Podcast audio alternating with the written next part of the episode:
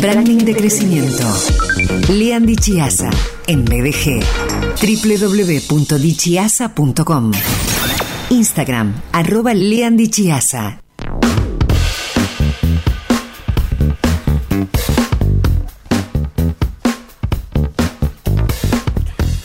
Otra vez, bienvenido, Lean querido. Gracias, Sergio. Acá estamos, listos para darle al lunes de branding. Sí, y humo, atravesando el humo. Y un, poco de humo. Hay humo en tus ojos. Tengo los ojos que me lloran, la nariz que no puedo respirar, pero bueno. Qué, qué difícil, ¿eh? Qué difícil tener todo cerrado y aún así que el humo esté dentro de los lugares en donde vivimos. Sí, yo no puedo dejar de pensar en la, en la, en la marca ciudad. La marca ciudad, ¿sí? O sea cómo se está, cómo se va con el tiempo, cómo se va degradando, ¿no? Entre, bueno, los, problemas que todos conocemos de, seguridad, de crecimiento de la ciudad, eh, noticias que todos los días este, trascienden. Bueno, la del humo creo que no es, es un golpe más a, una, una, imagen bastante, bastante golpeada en el último tiempo, ¿no? Cómo, cómo invitar a que la gente venga eh, cuando en tantas zonas de la ciudad o en Rosario toda eh, estamos sumergidos en este nivel de inseguridad eh, y de malas condiciones ambientales. Sí, y, y qué, qué, en qué poco tiempo pasamos de la, la mejor ciudad para vivir a ser por momentos un, infierno, porque bueno, días así son realmente muy, muy difíciles, ¿no?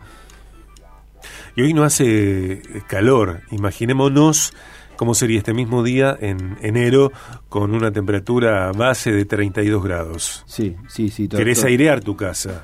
Totalmente, totalmente. Y, y, el humo. Y, es importante esto, por supuesto que no, no quiero decir con esto que no sea importante para nosotros, quienes vivimos acá, ¿no? Pero bueno, eh, yo me hablo, hablo de la marca y me refiero a, eh, eh, pensar en, nuestros gobernantes que, tratan de a veces de atraer este, inversiones o em, em, empresas que piensan si, siguen ampliándose en la ciudad, si tienen... Bueno, hay muchas cuestiones que tienen que ver con la marca ciudad y, nosotros, como rosarinos también, ¿cierto? Si, elegimos seguir viviendo acá, si, si, le decimos a nuestros hijos que, se queden o si les aconsejamos que, vayan buscando otros lugares, todo ese tipo de cosas eh, influyen, porque por ahí vemos que no hay, sobre todo vemos que no hay, no hay solución, o que no hay, no hay este, los liderazgos que nosotros eh, creeríamos que, deberíamos tener para, bueno, para, para proteger una, eh, la calidad de vida que todos nos, nos merecemos. ¿Cómo vivir estos días? estos lindos días, hoy es un día hermoso, sin embargo hay que vivirlo adentro, porque está recomendado y es uno de los títulos de la capital.comar. Bueno, también aparece por supuesto en otros medios informativos como Rosario 3. Eh, allí está. Eh, uno de los títulos eh, tiene que ver con que desde salud recomiendan suspender las clases de educación física por el humo. ¿Qué, hacer? Eh, esto, bueno, lo expresa el secretario del área municipal, Leonardo Caruana, pidió estar atentos a los síntomas que presenten los niños y consultar al médico en forma preventiva. Este lunes, el Gran Rosario amaneció con denso humo por la quema de pastizales en las islas. Un día hermoso. que vamos a estar adentro? Hay que estar adentro porque afuera significa eh, aumentar las chances de, de enfermarnos. Tremendo, tremendo, tremendo, tremendo la. Y qué, qué, qué fortaleza del Rosarino, ¿eh? Qué templanza. Qué templanza. Qué, resiliencia. para eh, seguir haciendo de esta, de esta ciudad este, una, una, ciudad tan, tan linda y tan atractiva y con tantos negocios que se abren todo el tiempo. Qué, qué, qué fuerza. Eh, hasta no fui, eh, no, no, fui, la verdad no, no sé, no estoy en tema. Eh, sí, por alguna cosa que leí, que vi, la noche de las peatonales del sábado fue un éxito, volvió a ser un éxito. Es decir, creo que la gente que tenemos necesidad de salir, de disfrutar, queremos gozar de Rosario, queremos vivir nuestra ciudad, no queremos narcocriminalidad, no queremos eh, humo, no queremos esta locura de lo que cuesta un boleto de transporte de colectivos urbanos, eh, a diferencia de lo que sucede en Buenos Aires, eh, no nos queremos enfermar, eh, basta del miedo, todas estas palabras que ya de tan dichas, no te digo que se vuelvan inofensivas, pero estamos naturalizando lo que nos perjudica, lo que nos agrede, aquello que nos, nos lleva a, a esta magra calidad de vida, ¿no? Sí, nos va anestesiando, nos va anestesiando. Pero bueno, pero hay, hay pruebas de que, ¿no? de que el rosarino las, las buenas propuestas las, las acompaña. Eh, las noches de las peatonales es un, un gran acierto de- de- del gobierno municipal. Me parece cómo, este, cómo el, el- rosarino viene desde los barrios, cómo, cómo ha, ha apoyado eso, ¿no? Y con muchas otras cosas que, que, que pasan con muchas propuestas de calidad, sean gastronómicas, culturales. Eh, el rosarino eh, premia las, las buenas ideas, me parece, con, este, con, con participación y, y fidelidad. También creo que la gente está muy cansada. Y, y sí, sí. porque no puede entender, no podemos entender cómo siendo la ciudad que somos, eh, vivamos lo que vivimos. Sí, sí. No porque nosotros estemos en una categoría superior al resto de las ciudades del país. Pero, a ver, que alguien nos explique por qué estamos eh, en estas condiciones de vida, en esta, entre comillas, realidad. ¿Quién se hace cargo de Rosario? ¿Quién tiene en cuenta Rosario? Eh, el presidente, eh, con sus eh, habituales expresiones, ante las cuales tantos nos simpatizamos, se suele decir que no podía pasar esto de las quemas de pastizales después de que el llegó a Buenos Aires. Y tiene que llegar allá, tiene que, el humo ¿Viste? tiene que llegar allá para que se tomen decisiones, parece. ¿Qué pasa con, con el resto de personas que han sido votadas por la mayoría de los ciudadanos y que cobran sueldos pagados por los ciudadanos para hacerse cargo de esta ciudad? En todos los sentidos, ¿eh? El humo, la inseguridad, eh, la crisis de transporte. Y bueno, sigamos nosotros. Sigamos. ¿eh? Sigamos, adelante. Sigamos. Sigamos adelante. Eh, esta columna es una columna de branding, eh, la de Leandri Chiazza, que también se va por otros carriles, a veces porque a mí me parece bueno que, que así sea. Y Lean, la semana pasada, comenzó a charlar, o charló sobre marcas con propósito en dos partes. La semana anterior habló de diferenciarse, ese contenido está disponible en podcast BDG, y hoy llegas con cuatro pilares para comunicar con propósito dentro de esta idea de las marcas con propósito. Retomamos un poco el concepto de Ikigai que tiene cuatro pilares. Te pido, Lean querido, que nos recuerdes acerca de Ikigai. Claro, eh, cuando hablamos el lunes pasado había eh, su- surgió un poco en la conversación, ¿no? Porque está relacionado con, con esto de- del- del- del propósito, de encontrar la razón de ser. Y eh, está esta, est- esta idea que en realidad se suele aplicar mucho eh, en el mundo emprendedor, en el mundo del, del desarrollo personal y profesional. Es un concepto este, milenario, de origen japonés, que eh, es un se, se suele dibujar en un, en un gráfico, ¿no? Porque tiene cuatro, cuatro círculos y, y bueno, y son las, las cuestiones en común que generan estos círculos. Y estos círculos representan lo que yo como persona amo hacer, aquello que yo hago bien, aquello que la gente está dispuesto a, a- a pagarme y aquello que el mundo necesita. Entonces, en la, en la combinación de estos cuatro, de estos cuatro círculos, de estos cuatro, cuatro pilares, se encuentra la razón de ser, ¿sí? O, Ajá. o- o el propósito. El ¿sí? propósito. Así es, por, por ese lado viene, viene un poco. Y la idea cuál es? Bueno, que este, esto, más allá de que es una, porque es una herramienta y como herramienta se puede adaptar, se puede utilizar, eh, más allá de lo que es el desarrollo personal, también podemos tomar una mirada desde acá y aplicarlo al desarrollo de una, de una organización y por lo tanto a la comunicación y a la Claro. construcción de marca. Es decir, podemos usar estos cuatro pilares para organizar la comunicación de una organización. Totalmente, porque eh, cuando se quiere comunicar, a veces, es necesario un plan, ¿sí? O sea, porque toda comunicación está orientada al- en una organización a la, a la construcción de una marca, a la construcción de una de una de un concepto, de una idea pública, ¿sí? Queremos posicionar la marca, un nombre, queremos fijarlo en la mente de la gente y para eso necesitamos herramientas y hay muchas herramientas que nos pueden servir, ¿sí? Esta es una, una adaptación que vamos a hacer. Eh, pero por ejemplo, yo te decía al principio que eh, nos pasa que hoy con las redes sociales todo el mundo te dice, es, es normal preguntarse, ¿y qué, qué publicamos? ¿Y qué es lo que contamos? Porque las redes parece que te obligan de alguna forma, ¿no es cierto?, a, a- a contar una historia. Entonces es una obligación, pero también es una oportunidad para comunicar constantemente. ¿Qué publico? ¿Cada cuánto? ¿Qué tipo de...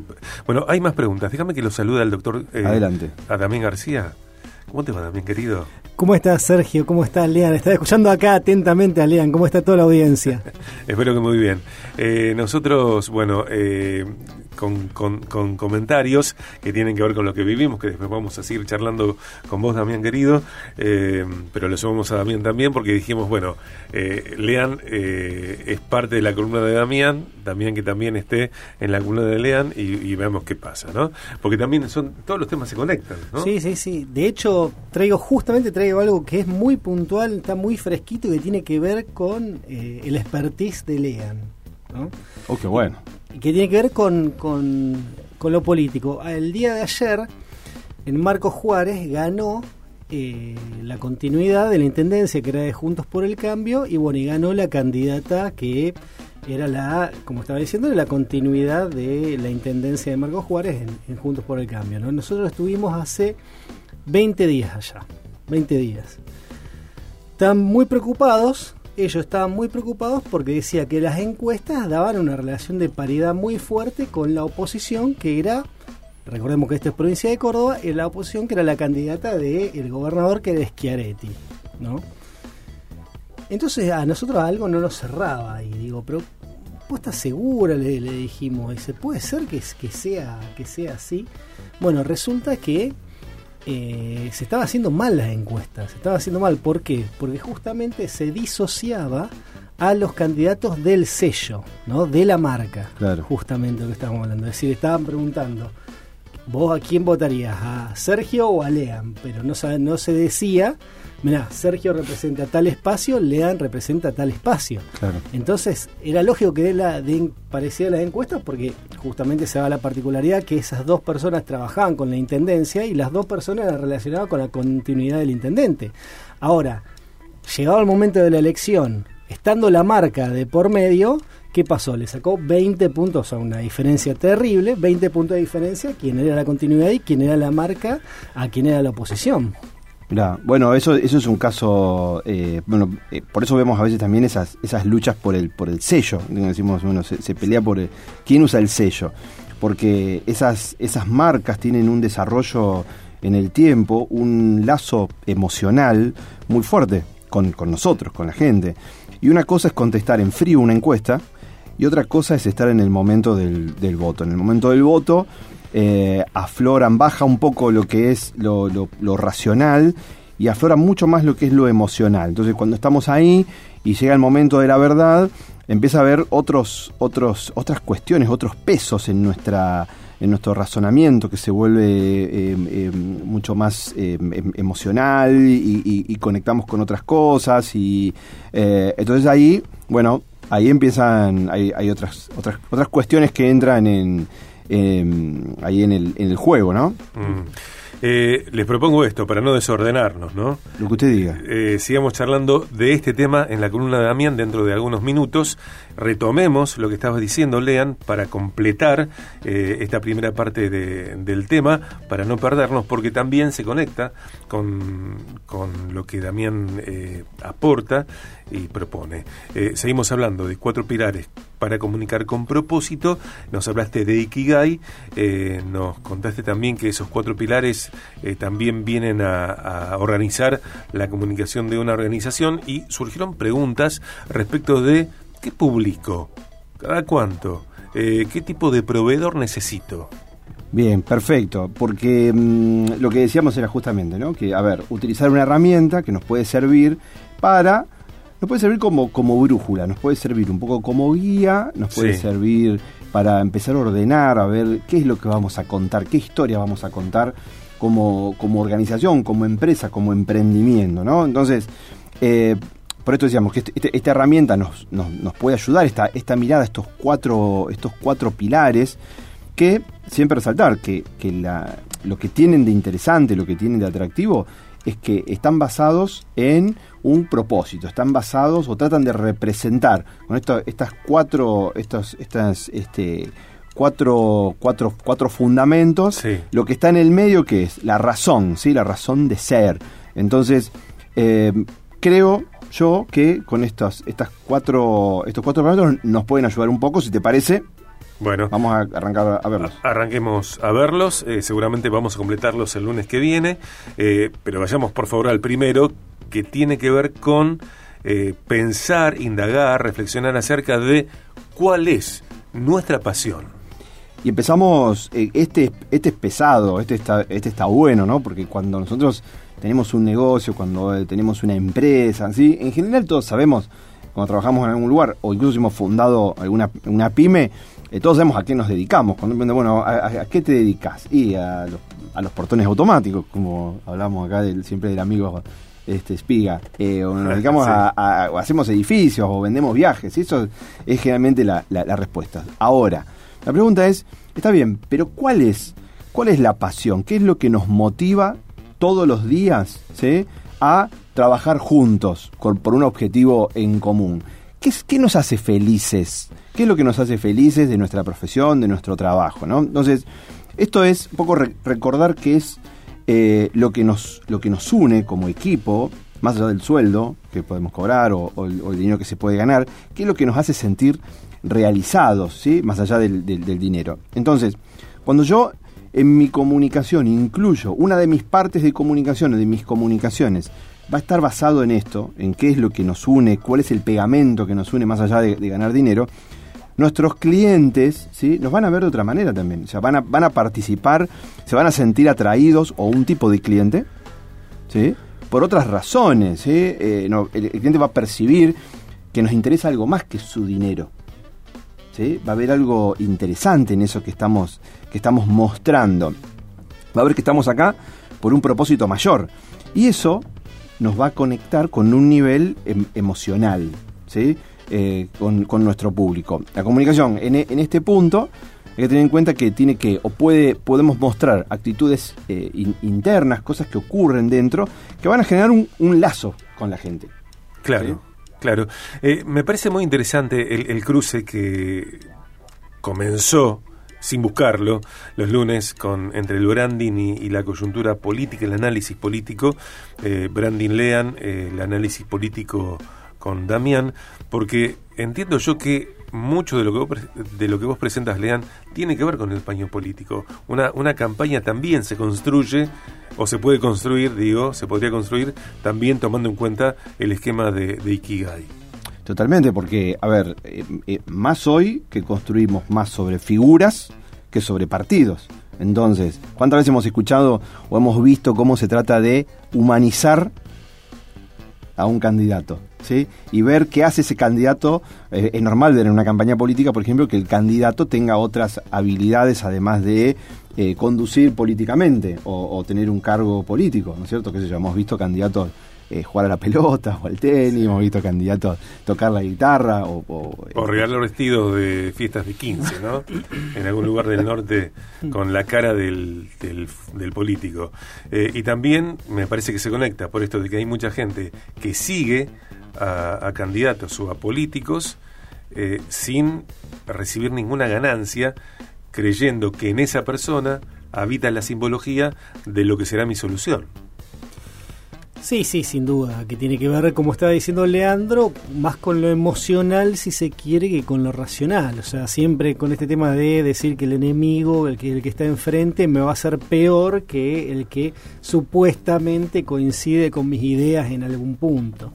Pero es muy interesante esto y lo vamos a hablar también el tema en la columna, porque hay algo muy actual de lo que está pasando ahora, ¿no? Muy actual de lo que está pasando en la provincia de Santa Fe. La provincia de Santa Fe, que vamos a hablar de todas las fotos, todos los movimientos políticos que hubo últimamente, y muchas veces lo que está apurando el tiempo es en cuanto a la oposición ¿no? del Poder Ejecutivo Provincial, es esa necesidad de tener que ir instalando una marca que es este tema del frente de frente, este tema de una marca que no está instalada y que todavía no está, ¿no? Y hay que, y lleva un tiempo, como siempre, instalar una marca por encima de otras marcas a lo mejor ya reconocidas como Juntos por el Cambio o como era eventualmente en su momento ya con no tanta fuerza que el tema del Frente Progresista. O sea, el tema de instalar esa marca ¿Y qué pesa más? Si pesa más un sello ya instalado, un sello que viene ganador en todo esto, como Juntos por el Cambio, o el peso específico que tienen determinados candidatos, como está diciendo vos, que si eso está por encima de determinadas marcas. ¿no? Bueno, esto es algo de lo que vamos a estar hablando. Lean, te propongo enumerar eh, los cuatro parámetros principales del esquema de Ikigai. Ya desarrollaste el primero, cuál es nuestra pasión, y eh, al resto los, lo, lo, seguimos la semana que viene. Bien, me parece bárbaro. Bueno, para, para ir haciendo una, para que ya tengamos ahí un esquema de cómo, por dónde vamos, ¿no? El primero entonces es cuál es nuestra pasión, ¿sí? Es decir, qué es lo que nos motiva todos los días. El segundo es en qué somos buenos, ¿sí? ¿Cómo nos destacamos? ¿Cuál es nuestro expertise? Sería. El tercero es cuál es nuestro mercado, ¿sí? ¿Quiénes son nuestros clientes? Eh, ¿Tienen el dinero? ¿Tienen la disposición para, gastarlo?